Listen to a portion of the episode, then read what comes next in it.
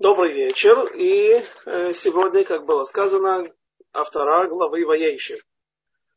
Эм, наши мудрецы, разумеется, в первую очередь объясняют, какая связь между недельной главой и между авторой. Почему в то время, когда было, был запрет на чтение, э, на чтение Торы, э, но не был запрет на чтение пророков, поэтому наши мудрецы избрали какой-то отрывок для того, чтобы он напоминал нам недельную главу. Это одно из мнений о происхождении авторы, обычая, ну, самое распространенное, самое понятное. И вот э, первый стих, который мы будем читать сегодня в нашей авторе, это стих из пророка Ошеи, э, пророка Амоса, простите, тоже из, как и Ошея, э, из малых пророков, Троясар, э, и он звучит так первый стих. За три преступления прощу Израиля, за четыре не отвращу я гнева от него. За продажу праведника за серебро и обездоленного за пару башмаков.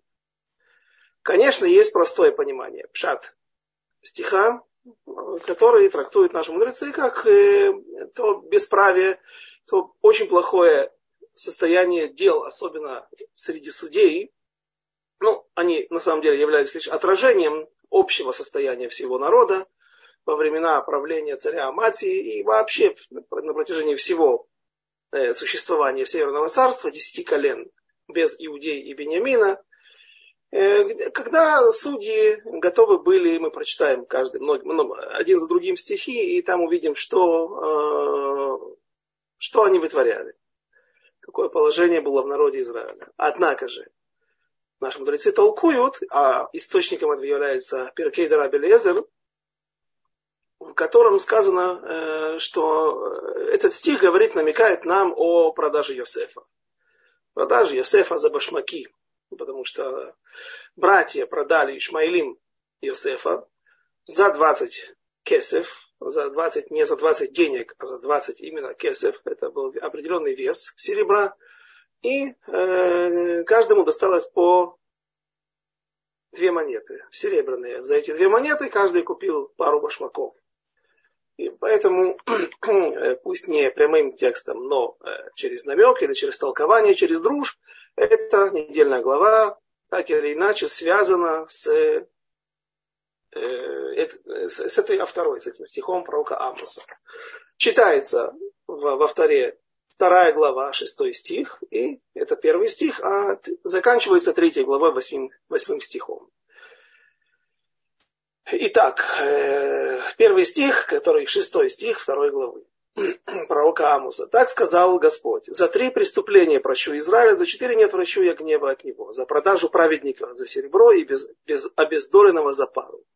Начнем с простого понимания, то, что говорят наши мудрецы, Мальбим, Радак, другие, Раши, что э, речь идет о Северном царстве, десяти колен, а Амос, э, а, а, Амос именно в, во времена Аматии, был во времена, э, ну, на, на той стороне он работал, да, он не был в Иерусалиме, его туда пытались изгнать, и один из лжепророков уже дальше в 7-8 главе, это будет история описана, когда э, лжепророк, который будет пытаться выдавать себя за настоящего пророка, э, он попытается изгнать Амоса из Северного царства и скажет, иди в Иудею это твое место, там такие люди все, как ты, э, имеется в виду праведники. Да?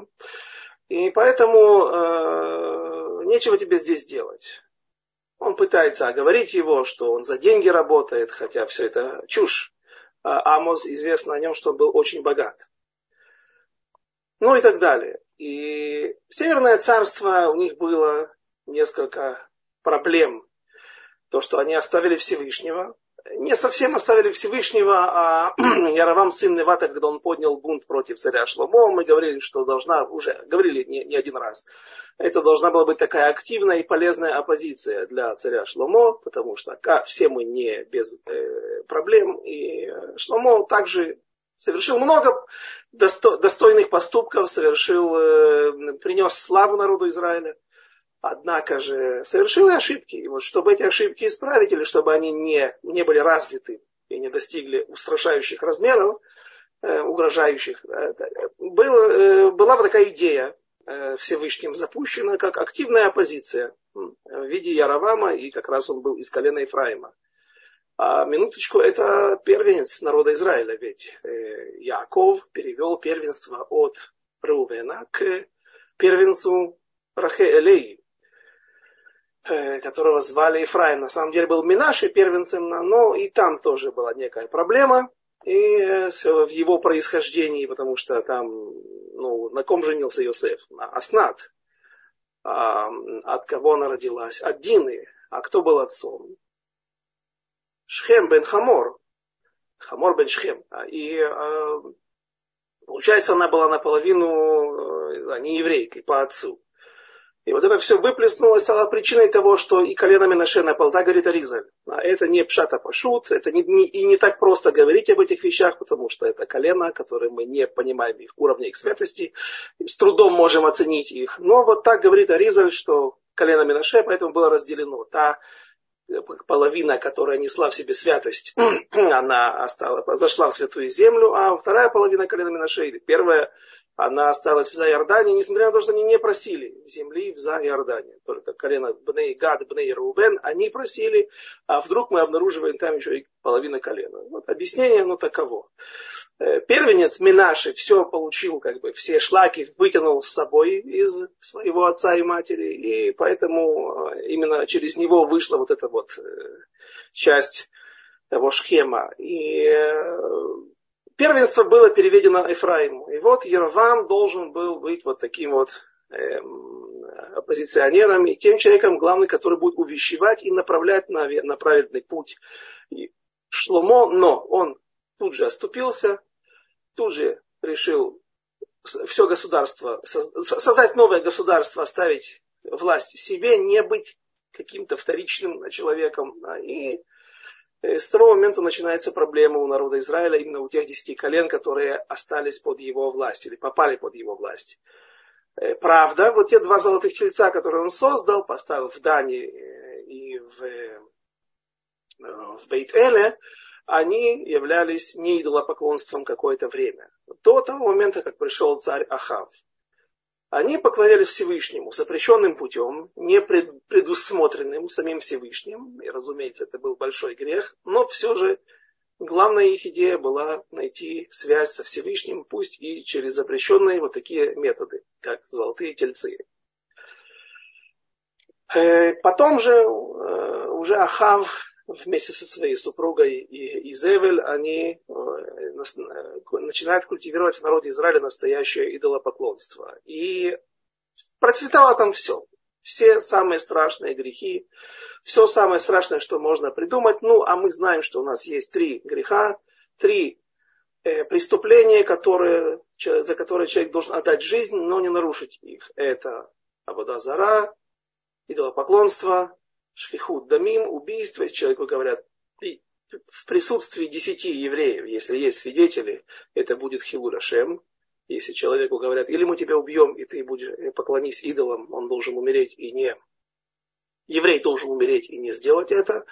Если ему говорят, убей другого, или мы убьем тебя, твоя жизнь не может быть дороже другого еврея, жизни другого еврея. Ну и э, что мы сказали, долпоклонство, шфихут дамим, в гилу арайот, то есть разврат. Когда человеку говорят, изнасилуй другую еврейку, и, или мы тебя убьем. Человек должен отдать свою жизнь, но не совершить это преступление. Изнасилование для женщины равно смерти, как объясняют наши мудрецы. Поэтому все эти вещи, они являются самыми строгими. Однако же, что говорится в стихе? Я Э, прочту со скобками, где я вставил свой перевод, свои дополнения, ну, как поясняющие, без которых стих как бы не, не, не совсем читабельный. Так сказал Господь, за три преступления прощу Израиль, а за четыре не отвращу я гнева от него, за продажу праведника и... То есть э, за три, три, три греха, получается смысл, три греха человек Всевышний может простить еврея. Даже вот эти самые строгие преступления, если э, человек совершит раскаяние или ну, смерть ему искупает. Однако же всему Израилю, если это идет обще, общественное наказание для всего народа Израиля, Всевышний может простить, чтобы они избежали изгнания, чтобы они избежали каких-то набегов врагов. э, порабощение. Однако, если есть четыре греха, и вот четвертый грех, он вроде бы как не называется, а мы понимаем, что это, и Мальбим так объясняет, что это общее, общее добавление к каждому из трех этих грехов. Хамас. Говорится там эти слова Хамас. Хамас это э, абсолютное э, бесправие, абсолютное э, разгул преступления. И не, не, не, не важно, что это, просто разбой на улице или же это а, разгул эм, бесправия в судах. Потому что судьи могут тоже убить человека. И говорят, наши мудрецы приводят пример, что сидят судьи и э, э, решают проблему. Какая у них проблема? Проблема это одна должна быть у судьи. Стремиться к справедливости, чтобы она насаждалась и распространялась по всему Израилю. Правовое общество – это очень важно, когда человек знает, что у него всегда есть возможность пойти в суд и э, исправить какое-то эм, какое, какое искривление, какое-то э, преступление против него властей, соседей и так далее, э, это дает ему возможность для спокойного существования. Жить без шалва, в каком-то таком вот нормальном состоянии и не заботиться, не бояться слишком о завтрашнем дне. И вот сидит судья, и у него есть проблема. Проблема не отсутствие справедливости, а другая, его личная проблема. Оказывается, у него есть три поля, которые расположены э, буквой П или буквой Хет.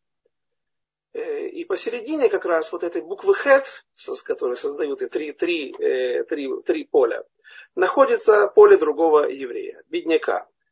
И он думает, как от него, ему очень удобно было бы, если бы это поле было внутри, поле, находящееся внутри его полей, стало его, потому что так ему не нужно э, создавать забор в этом месте. И так он создает рецев, создает сплошное расположение поля одного с другим. Это удобно для обработки, для того же забора одного единственного по всему периметру внешнему. И что он думает? Он, он не просто как мы бы поняли, нет справедливости в судах, пришел человек и его осудили. Он придумывает проблему.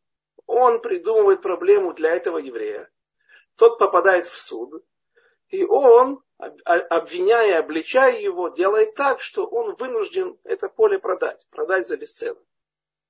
Это вот простое объяснение, и это равносильно убийству не совсем убийство, но человек может э, плохо закончить после такого отношения к нему, когда ничего не предвещало ему беды. Он не, он не был каким-то создателем каких-то новых стартапов, каких-то новых э, фирм или магазинов или предприятий, которые, да, могут э, привести к банкротству. Человек просто жил на своем поле, которое наследовал от своего отца, от своих дедов. И вот оказался такой сосед, который вдруг придумав ниоткуда проблему, а лишает его всего, что у него есть. Человек может плохо закончить такой. И поэтому наш, говорит Амос в следующем стихе, седьмой стих, «Устремление шагающих по праху земному сидеть на головах бедняков, а кротких склоняют с пути. И муж, и отец ходят к одной девице, чтобы осквернить свое, свое имя. Эм, святое имя мое, имя Всевышнего. То есть добавляет пророк Амос, что если этот человек начинает делать проблемы, осужденный незаконно, то его просто начинают избивать, выбивать из него деньги, выбивать из него принятие этого э, расплаты по долгам. До, до такой степени, что его голова склоняется к земле. То есть есть исполнители суда, есть какие-то бельюним, какие-то Э, полицейские, которые заламывают руки, склоняют его голову к земле и начинают избивать, принуждая к принятию этого решения и исполнению этого решения, то есть продаже за бесценок этого поля. Но э, главная наша тема, потому что это единственная и главная связь этой авторы с недельной главой Ваейшев, это продажа Йосефа и, разумеется, продажа Йосефа за э, башмаки как мы сказали, что за этим скрывается. И начнем с того, что э, как, объяснение, каковы были пути вообще народа Израиля, э, какова история народа Израиля, через что прошли наши колена, колени народа Израиля и, например, цари тоже. В перке вот говорится, что есть три вещи, которые сводят человека с верного пути. Это кина, тава и э, что еще? Ну, и почет, слава, стремление к славе, конечно же. Перке, а вот, четвертая глава, 21 мишна. Э, посмотрите, наши праотцы прошли через все эти испытания. Не все, а в частности братья. Э, братья завидовали Йосефу. У него, была, в нем, у него была тоже вина некая в, в том, что он причинил эту зависть. У отца была вина, что он выделял сына среди других, сделал ему кутонет пасим, э, полосатую рубашку, красивую, и платье, наверное, правильно сказать. И его продают братья. Обязательно нужно здесь отметить, что это не просто была зависть, о которой каждый из нас думает, и которая сразу же приходит в голову каждому человеку. Да, есть место для зависти, не все хотят быть любимыми, единственными, или хотя бы, по крайней мере, чтобы одинаково отец любил их. И э, есть такая вот вина, все, все, все тут виноваты немножко, вином. Но объясняет, что э, братья не просто так завидовали цветной рубашке полосатой, а они боялись того, что они могут остаться на задворках всей вообще истории. То есть, иными словами, они боялись, что их ждет участь эм, Ишмаэля и Эйсава. Потому что этапы рафинирования, этапы э, очищения от шлаков, они не знали, как они заканчиваются, на ком они закончатся. Да, говорят, что, как правило, если берут руду и пытаются вытащить оттуда металл, золото, серебро или же железо, э, то говорят, что этап рафинирования, он происходит этап избавления от шлака, выплавления уже чистого металла, он э, проходит тремя этапами. И у нас что было? Авраам избавился от части шлаков, от Ишмаэля, Ицхак от Исава, и Яаков уже метато была шлема. Ну, послушайте, еще третий этап не закончился, да? И действительно, мы знаем, что, как наши мудрецы толкуют в недельной главе Толдот, Эли Толдот Яаков. Там идет точка следует. Но Йосеф и так дальше. Потом начинается следующий стих с имени Йосефа. Наши мудрецы как бы вытирают точку и толкуют это, этот стих таким образом. Эля Толдот Яков Йосеф. Йосеф, по идее, должен был возглавить вот весь этот этап очищения, этап. То есть он должен был, от него должны были произойти 12 колен. Но что-то пошло не так. И в какой-то момент Йосеф оступился. Говорят, что он не должен был Э, прихорашивать себя, делать таким, вести себя таким образом, чтобы привлечь внимание к жене, э, к жене жены Патифара. И, и в конце концов э, известный мидраж, что да, он утерял в этот момент, да, он устоял против жены Патифара, однако же там произошло некое событие, наверное, все понимают, о чем я говорю, и только два колена он смог удержать словно как бы в своей руке, а остальное все вылилось на землю, и э, он таким образом утратил возможность и право создать полностью народ Израиля, а э, братья заняли эту, выполнили эту миссию, выполнили эту должность, заполнили эту, эту нишу. Э, и братья понимали, что, скорее всего, или мы должны понимать и смотреть на это как на борьбу за право под солнцем не физическую борьбу, как вот где в мире, как говорят, некие уличные принципы, да, э, человек человеку волк, да, и поэтому выживает только сильнейший. А они хотели быть не просто остаться, они хотели быть продолжателями, носителями идей своих праотцов. И, что, и, и разумеется, у, у, уменьшает их наказание, уменьшает их вину они стремились к святости. Кстати, как и жена Патифара, как и Пелегиш, э, Тимна, которая в конце концов потом, когда не было принято в народ Израиля, ни Авраамом, ни Ицхаком, она пошла и сказала, лучше мне быть родственницей или женой э, кого-то из потомков Авраама, чем быть просто какой-то нееврейкой. И в конце концов она вышла замуж за Исава, и э, родилось, родился Элифаз, который родил потом Амалека.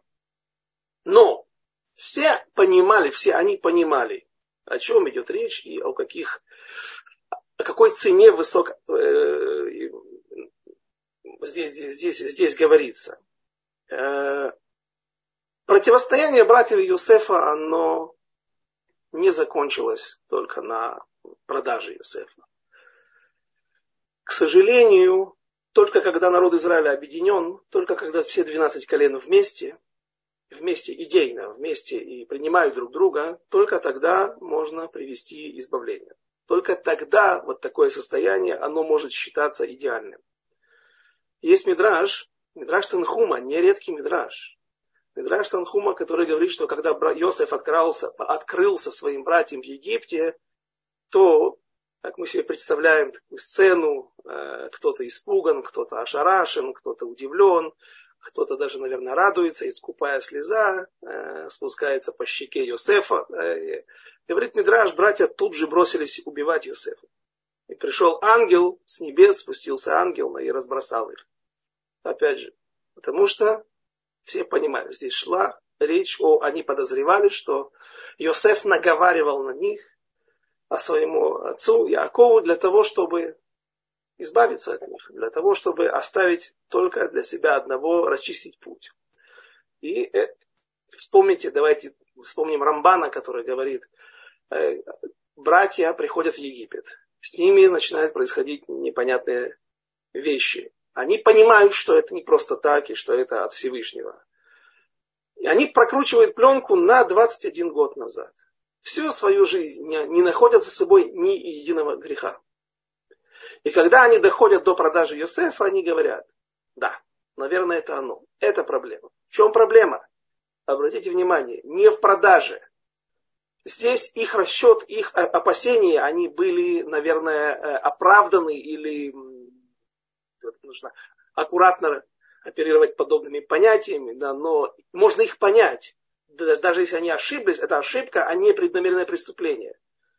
Йосеф наговаривал на них, там, доносил такие вещи да, отцу, что они э, там, ели животных, Эвраминахай, да, он не знал, что они сделали э, этих животных путем книг Сефер Яцера, и что их не нужно даже лишь ход, не нужно их, э, резник не должен а, их убивать специальным методом.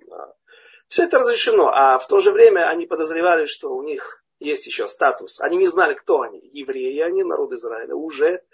Или же они еще имеют статус сыновей Бнейноах. А Бнейноах за Эвер Минахай, за орган от животного, которого отрезали при его жизни, э, смертное наказание. Так что Йосеф, донося подобные вещи, он и тоже их подставлял. То есть они понимали, что они могут быть просто казнены своим отцом за эти преступления при определенном рас, э, раскладе вещей, да, при определенном отношении к их статусу и так далее, к их законам. Но что они вспоминают? Они говорят, когда мы его продавали, он кричал нам из ямы. Кричал, от, братья, откликнитесь. А они сидели рядом и ели. Говорит Рамбан, когда мы передают слова э, одного из братьев, что когда мы слышали царап навшо, когда ему очень больно, когда он находится в состоянии трагедии, а мы просто ели. Мы, не, мы должны были понять, что все-таки все его поступки, они обусловлены его наарутом, тем, что он все-таки еще юнец. Пусть он и совершеннолетний, пусть ему уже далеко за 13, ему было 17 в тот момент, однако же есть много вещей, которые ему еще не позволены, не дозволены. Поэтому должны были взять мы это в учет. Это вот единственное раскаяние, о котором они, к которому они приходят. Эм, говорит Рав Гутнер в книге Пахад Ицхак, что, к сожалению, э, когда Йосеф примирился с Иудой, а именно для этого послал Яков, понимая, что здесь происходит, и понимая, что без единства народа Израиля, без единства шватим, братьев, колен, э, не будет Э, мира и не будет вообще будущей истории.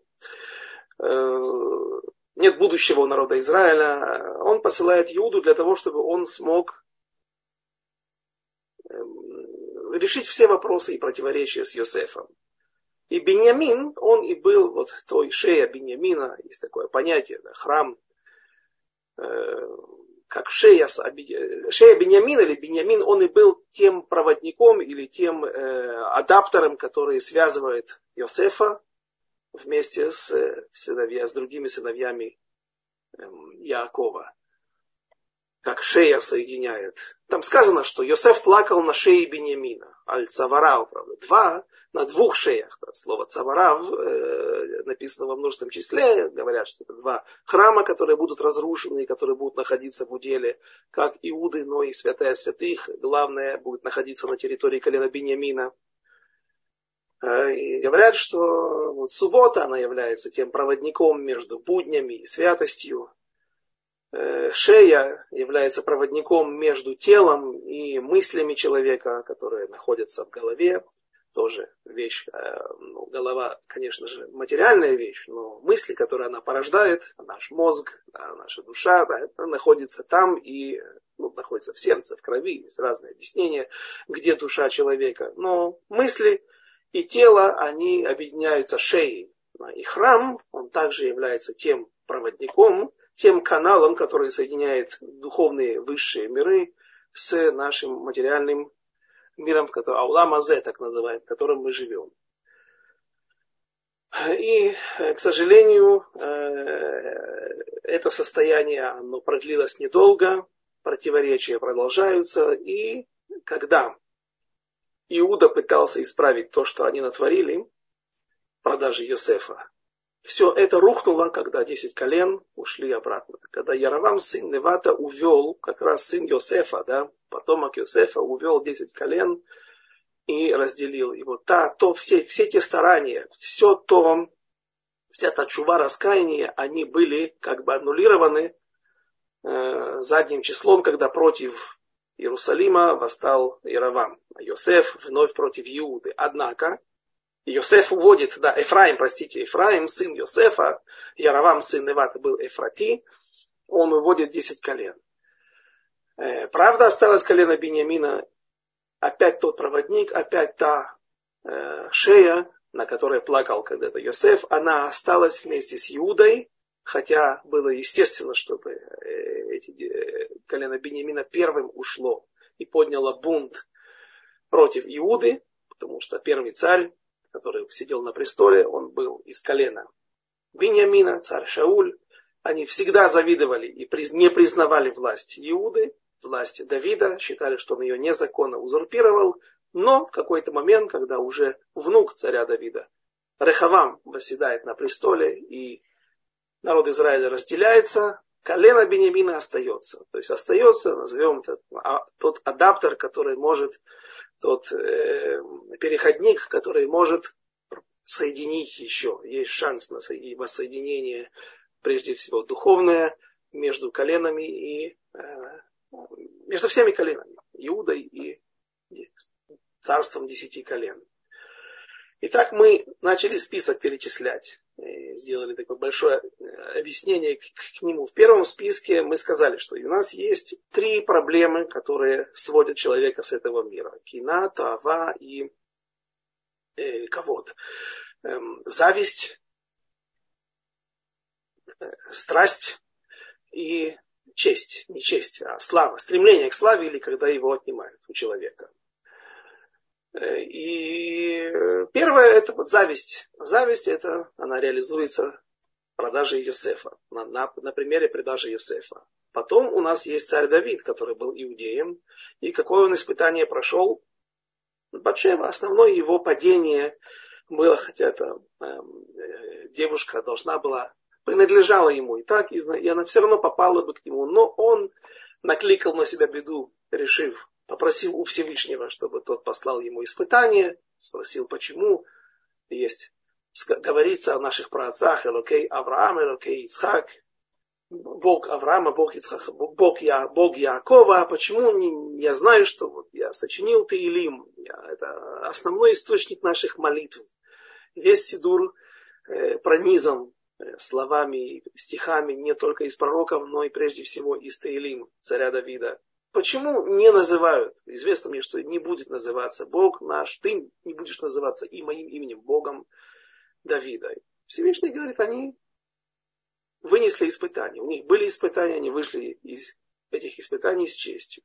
И тогда Давид просит сам испытание, и Всевышний говорит, я даже скажу тебе, какое это будет испытание. Это будет испытание страстью к женщине.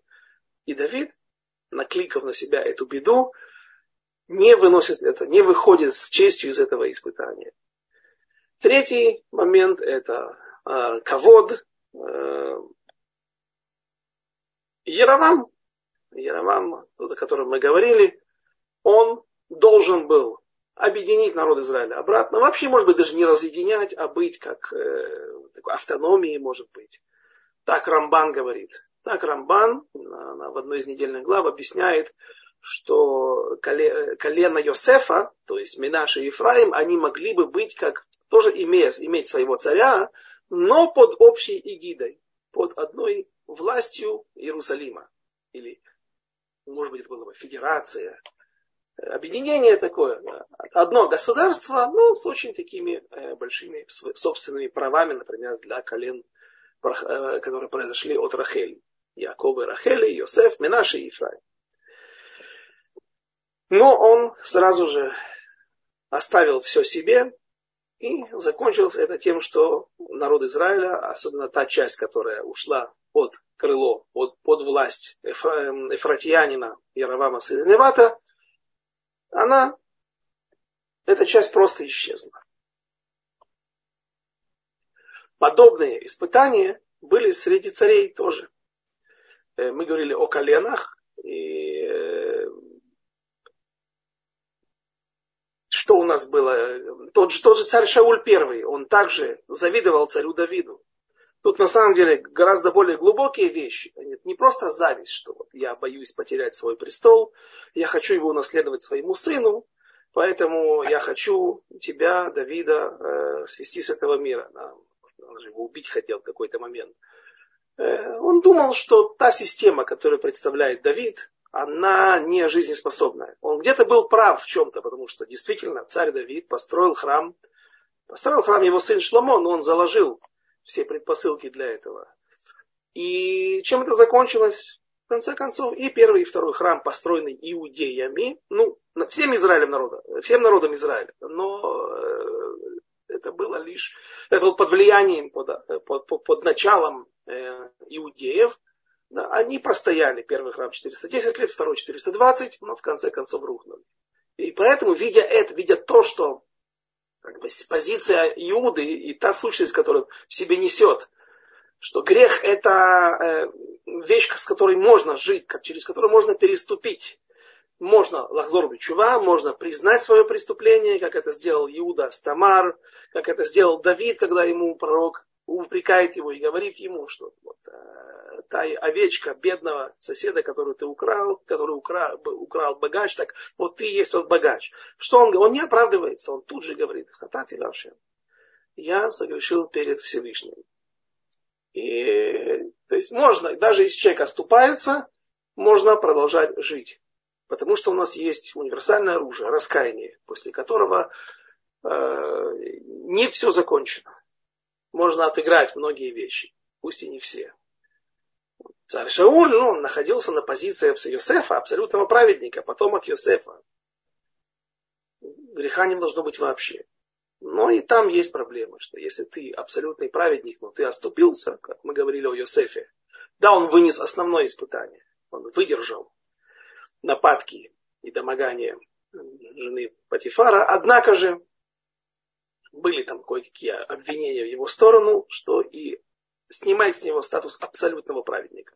Что тоже в такой ситуации, если ты являешься представителем такой позиции и не, в, не, не, не реализовываешь ее, оступаешься, то тебе тоже конец.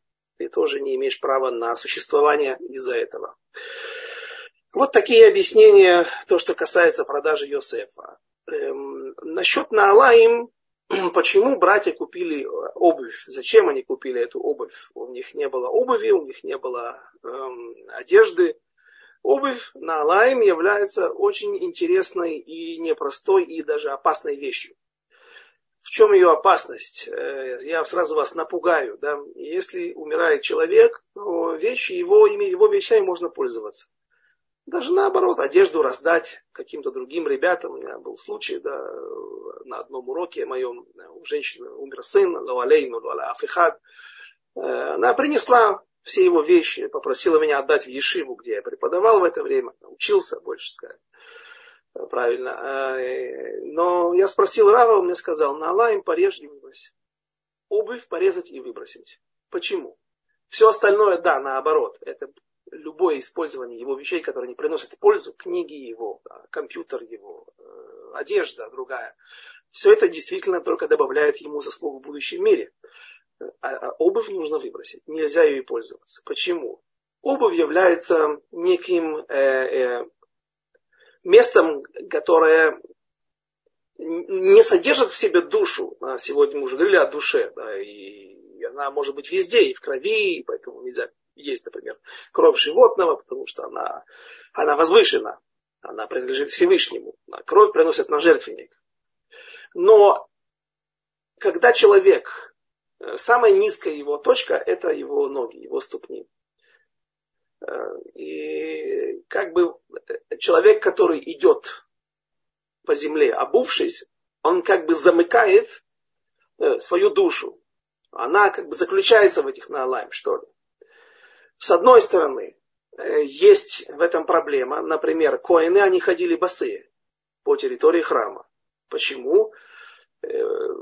Потому что они занимались, были заняты святостью, и душа должна как бы не зацикливаться внутри тела. Вот эти вот наалаем, они являются, что ли, крышкой, пробкой, да, которая удерживает душу в теле человека.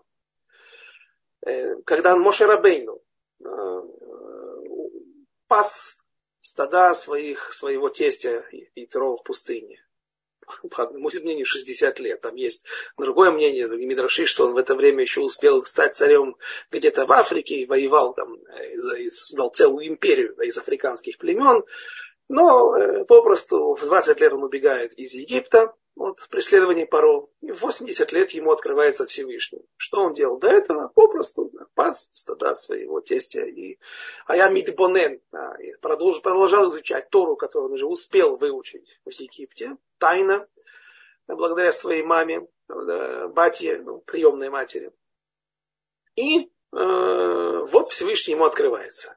Он видит огненный куст, куст терновника, который горит, не сгорает, он начинает к нему приближаться, и вдруг Всевышний говорит, остановись, бли, ближе не подходи, более того, шаль на алеха, мян раглеха, шаль на альха, сними туфли с твоих ног.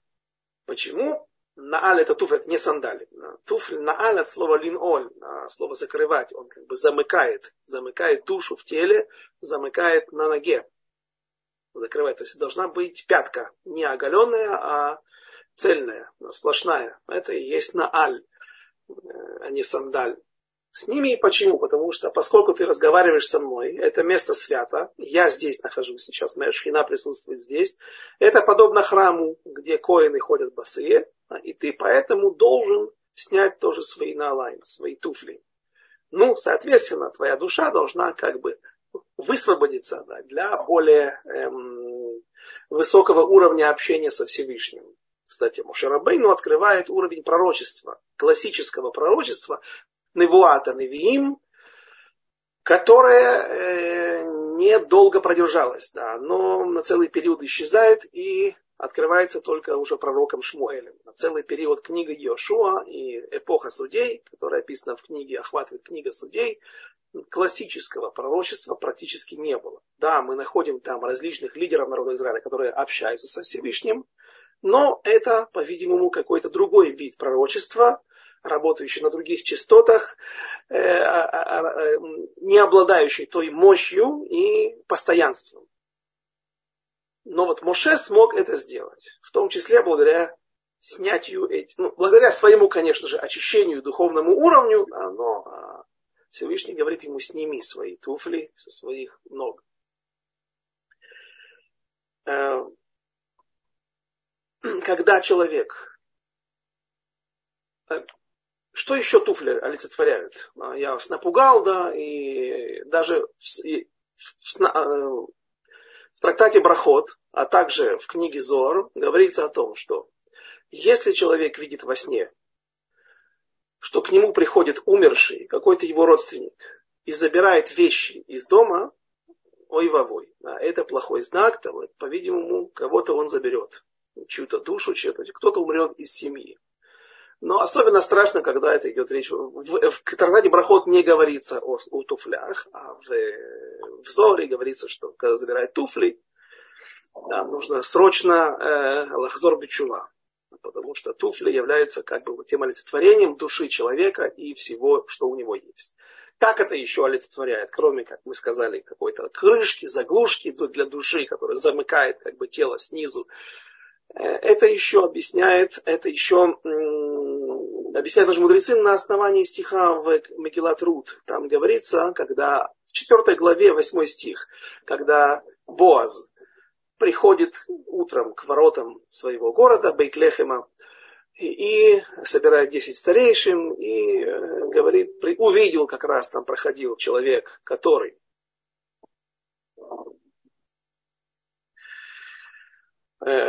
проходил э, тот человек, который был более близким родственником для Рут и, соответственно, имел право на право, право первенства, на геуляцаде, освобождение поля, выкуп поля.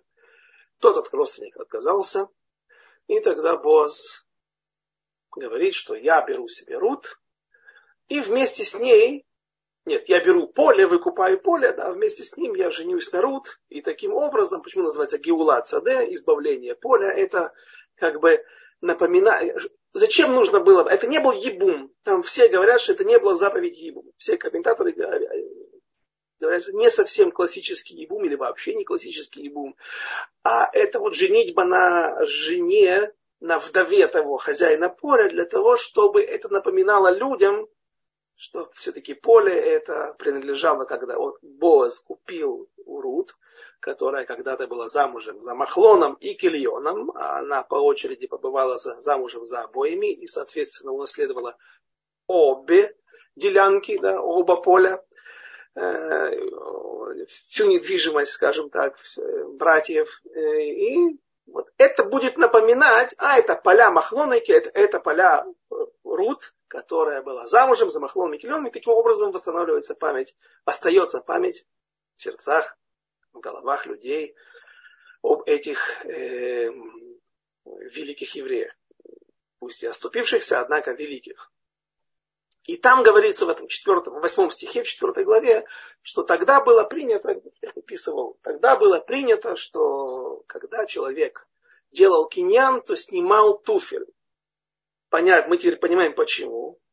И благодаря туфлю этому он приподнимал его и делал таким образом киньян, то есть акт приобретения. Соответственно, туфли таким образом, они и в материальном мире несут с собой символ всех киньяним, всех наших приобретений, все, все то, чем мы обладаем в этом мире, а, и, в общем, как бы вся сущность человека. Это весь он. Весь человек, все, что у него есть. Вот. И поэтому братья покупают именно туфли на, на вырученные деньги за продажу Йосефа для того, чтобы как бы этим продемонстрировать, что мы приобретаем все то духовное, материального наследия, не знаю, было ли у Исефа что-то, ведь он еще был юношей, который был э, самухли Шульхано Шалавив. Он был, кушал за столом своего отца. Но духовное наследие и вот то предназначение, предначертание, которое ему, у него было, а именно возглавить народ Израиля и произвести 12 колен, все это мы приобретаем. И олицетворяет это вот эти туфли. То, что, опять же, это объясняет, что им не нужны были туфли. А речь идет о духовном наследии и полном аннулировании какого-либо права на существование и на продолжение нести традиции своих отцов у Йосефа. Я думаю, можно продолжить. Ну, хоть мы рассмотрели а, главную тему э, авторы, есть еще здесь много стихов. Стих 8 и 3 в нашей авторе. И на одеждах, оставленных под залог, возлегают у каждого жертвенника. То есть, понятно, человек приходит, берет суду, а человек или банк тех времен, или какой-то э, человек, который дает деньги в суду, конечно же, не под проценты, хотя это 10 колен. Мы говорили, что у них там были преступления и пострашнее. Он требует какой-то залог. Сегодня, например, в Израиле да, берут квартиру под залог. Ты берешь суду, а, и твоя квартира, она является залогом э, для банка. И так вот эти одежды не должны храниться там, дорогие одежды, а их используют, тут же используют и одежды, и что тут сказано, и вино изъятое пьют в домах идолов своих. Не знаю, как они будут потом возвращать это вино, разбавят водой или подменят его каким-то более дешевым вином но вот они пьют его, да, да еще где? В домах идолов. Это судьи. А я уничтожил и Мария перед ними, чтобы, что ростом был с высоту кедра. Понятно, речь идет о тех э, э, царях, которых уничтожил Всевышний. И крепок, как дубы, и уничтожил плоды его сверху и корни его снизу. И я поднес вас поднял вас из земли египетской и водил вас по пустыне сорок лет, чтобы видеть вам, владеть вам землей и морейцев. И назначил из сыновей ваших пророков, а юношей Назиров. Даже этого нету среди вас, а вы сыны Израиля. Слово Господа. А я назначил пророков. Есть интересный мидраж, который рассказывает о том, что у Израиля есть 10 видов 10 керен. Керен это э, фонд сегодня, э, э, слово это используется в том числе, но керен это еще и слава. Луч, который, сияние человека, да, назовем это великолепием. Мидраш Эйха, вторая глава, шестой стих, на, там есть Мидраш на этот стих, и он говорит так, 10 кранот, 10 видов великолепия были дарованы Всевышним народу Израиля. Слава Авраама, первый, слава Ицхака, слава Яакова, слава Йосефа, слава Моше, слава Торы, слава Коинов, слава левитов, или великолепие левитов, великолепие пророчества и великолепие храма десятым номером.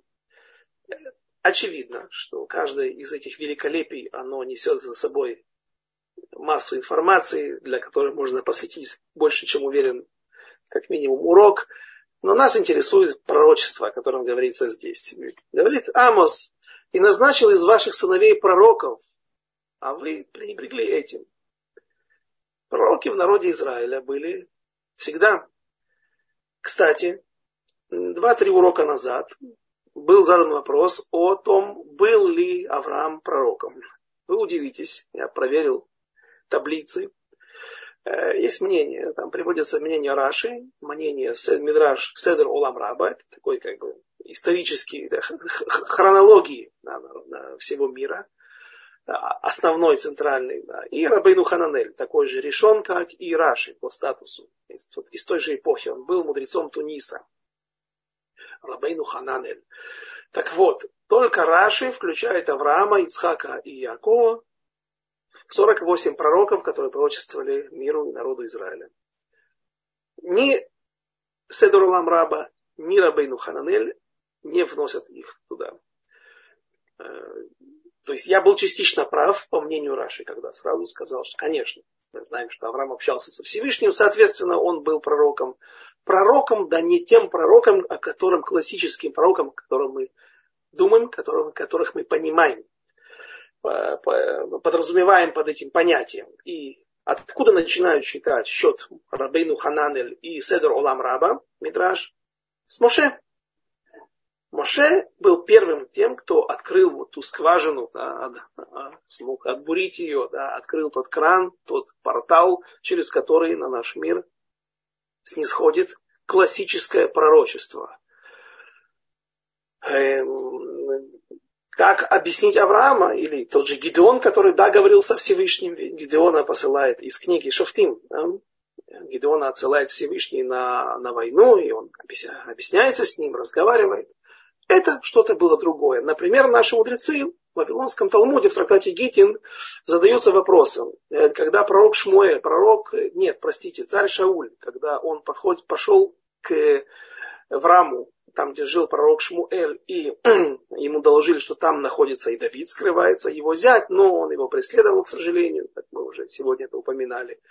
И его, им овладевает пророческий дух, и он теряет контроль над собой. То есть это нормально, да? так говорит Рамбам, так говорит Абарбанель, что пророки теряли контроль над собой, над своим телом, это или во сне было пророчество, или же как правило, а, сопровождалось конвульсиями или просто, как сказано о царе, царе Шауле, он лежи, лежал всю ночь, снял с себя свои царские одежды и э, так пророчествовал до утра. Что-то произносил, что-то говорил. И люди говорят там, Агам Шауль Баневим, что и Шауль среди пророков. А в чем проблема? Почему Шауль не может быть пророком? Был одним из самых великих мудрецов народа Израиля. Сказано о нем, когда его определил жребий, чтобы он стал царем. Сказано, что не нашлось никого в Израиле выше его, чем Мишик Мове мало, от лопатки, да, от э, плеча и выше. И, конечно же, комментаторы говорят, что главным образом идет речь о духовном уровне. Немного было людей такого уровня. А Ницив в предисловии к Михильтот, он говорит, что если бы царь Шауль не присутствовал на поле боя, Давида и Голиафа, Голиата, да, э, то тогда бы и Давид вряд ли смог бы его победить. То есть его заслугами в том числе была ознаменована эта победа. И тогда вопрос, так почему, чего не хватало у царя Шауля, чему ему, как, какого духовного и какого элемента ему не хватало? Это всего хватало, и даже был один лишний, который и мешал прийти пророчеству на него. Должен был бы помешать, а именно царский трон его помазали на престол, с этого момента царь с пророчеством не идет вместе. Это такая некая проблема, да, которая очевидно только можно на уровне кабалы это объяснить, какая, в чем здесь проблема. Царей помазывают, коинов помазывают, царь не может быть коином тоже, да, и, соответственно, не может быть пророком. Но интересно, что Гмара, то, то ясно, да, объяснили. А, и Всевышний сделал форс-мажорную ситуацию, создал, да, то есть он э, сделал э, исключение из правила, чтобы царь Шауль стал пророчествовать. Как раз было главное пророчество, это было то, что он лежал без царских одежд своих а на земле, символ царской власти, он как бы снимает их с себя, показывает, ну, что все, его время подошло к концу. Скоро будет новый царь на престоле. То, а почему не спрашивают наши мудрецы о Давиде? Давид тоже был царем. И, кстати, и Раши, и Рабейну Хананы, и Седр Улам Раба всех записывают пророков, э, э, среди пророков Давида. Раши не пишет Шломо, другие пишут Шломо или наоборот. Но Давид, по всем мнениям, был пророком. Он был пророком, был царем, и Гмара не приводит пример или как проблему, не иллюстрирует, не иллюстрирует это через Давида, а через царя Шауля. Почему? Объясняют наши мудрецы, что есть два вида пророчества. Одно нецах, другое год. Неважно, нам, нам не нужно это понимать. Да, правая нога это соответствует медат, качество нецах, а левой ноге соответствует год. Э, так говорят, что вот нецах это и есть то классическое пророчество, а год это какой-то другой вид пророчества, который которым пророчествовал Давид, Авраам, Ицхак, Яков, и поэтому они не совсем попадают в категорию классических пророков, не по всем мнениям. Вот так. Э, Но ну, Амос говорит, что вы все попрали. Вы отказались от всего. Назиры. Что нас, зачем он напоминает Назиров? Даже этого нету среди вас. Вы их поете вином, но вы напоили Назиров, стих 12, вином, а пророкам приказали, говоря, не пророчествуйте, не хотим мы слышать ваших слов.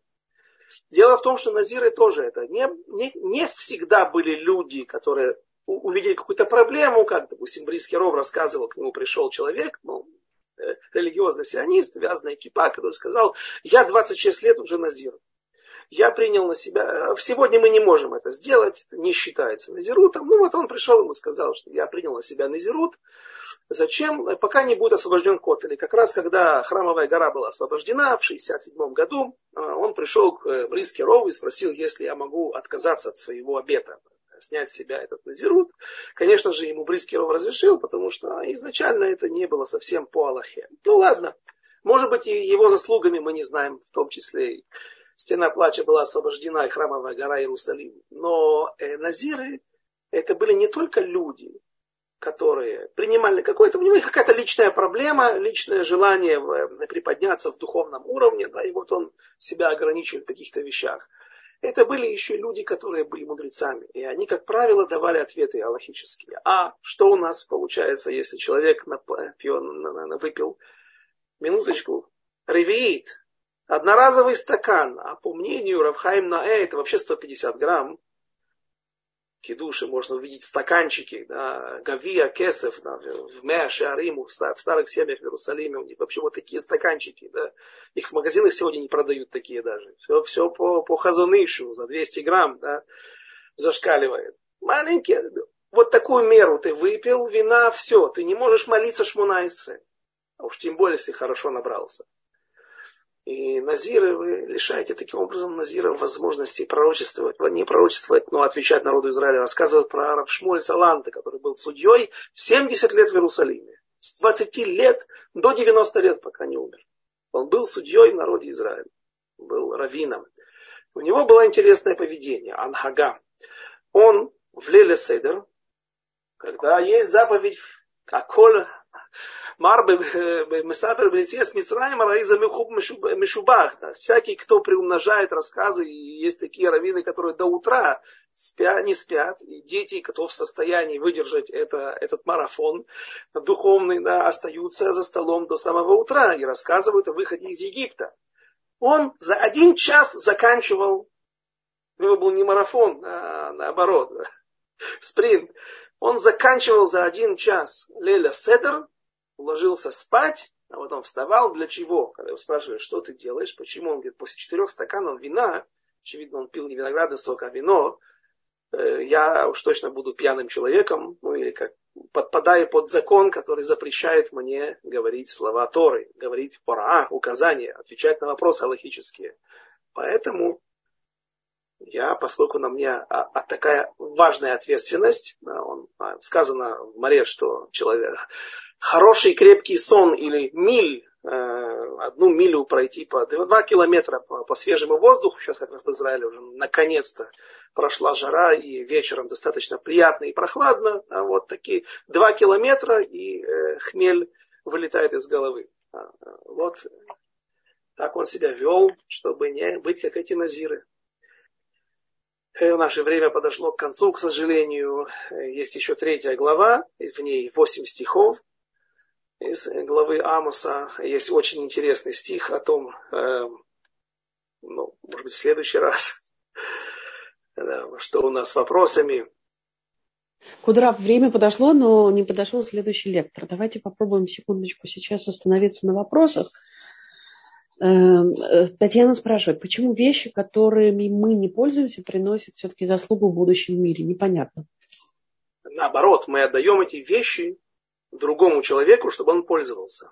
Соответственно, это приносит пользу другим людям. И эта вещь, она работает на, например, как книга, написанная каким-то человеком, на хорошая. Ее учат, и ему там капает на, на, на его счет духовный, на его заслуги. Такие вещи тоже какая-то есть заслуга от этого. Нет, нет, не просто лежащие вещи, а именно вот даже мецва раздать вещи усопшего, если они э, ну, могут принести кому-то пользу, быть, э, то может быть интересно ему.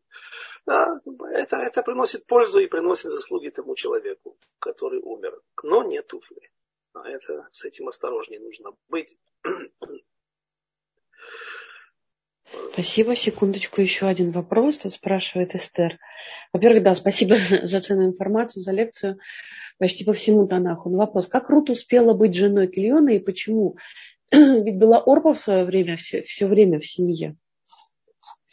Да, она была одновременно с Орпой, женой, э, значит так, она так, Рут была младшая, там было наоборот все, схема вот такая вот, да, она была младшей, но вышла замуж за старшего. А младший, значит так, Махлон и Кильон, да, Махлон старший, он женился на Рут. А Хильон, младший, женился на Орпе. Когда один из них умер, то второй сделал, что э, значит, это, это не две сестры. Да, Яков женился на двух сестрах. Но Яков же не сделал это, потому что видел Алиф, что еще Тура не дана, и она нас не обязывает. Но это само по себе плохо. Но и поскольку есть судьбоносный момент, и он видит, что Эйсав не справляется со своей ролью человека, который должен э, ну, привести тоже в мир колена Израилева, поэтому он взял двух сестер. Но уже во временах Махлона и Хильона Тора была дана, и на двух сестрах запрещено жениться. Ответ – это две георет, которые не являются это, сестрами, они по рождению, но после того, как они э, прошли гиюр, да, они уже совершенно разные люди и не являются сестрами. Поэтому, когда умер э, муж Рут, а у нее не было, то есть Махлон старший умер, который был ее, ее мужем, детей не было, соответственно, Хелион выполнил заповедь Ебума. И она таким образом одновременно с Орпой была женой, они, Орпа и Рут были женами Хильона второго. После того, как Орпа отказалась от своего статуса, и таким образом она аннулировала свой гиюр задним числом. Она показала, что это было лолешем шамаем. А оказалось, что у нее вообще никакого удела здесь нету. А, то после того, как умер и второй брат, все наследие досталось самой Рут. Просто спасибо за внимание. Передаю эстафету следующему Аву. Всего хорошего. И через неделю нас ждет э, интересная лекция с большим количеством хидушим, которые мало кто слышал, э, о Хануке, авторат Ханука, но будем говорить в основном о Хануке, поэтому всего хорошего и до встречи через неделю.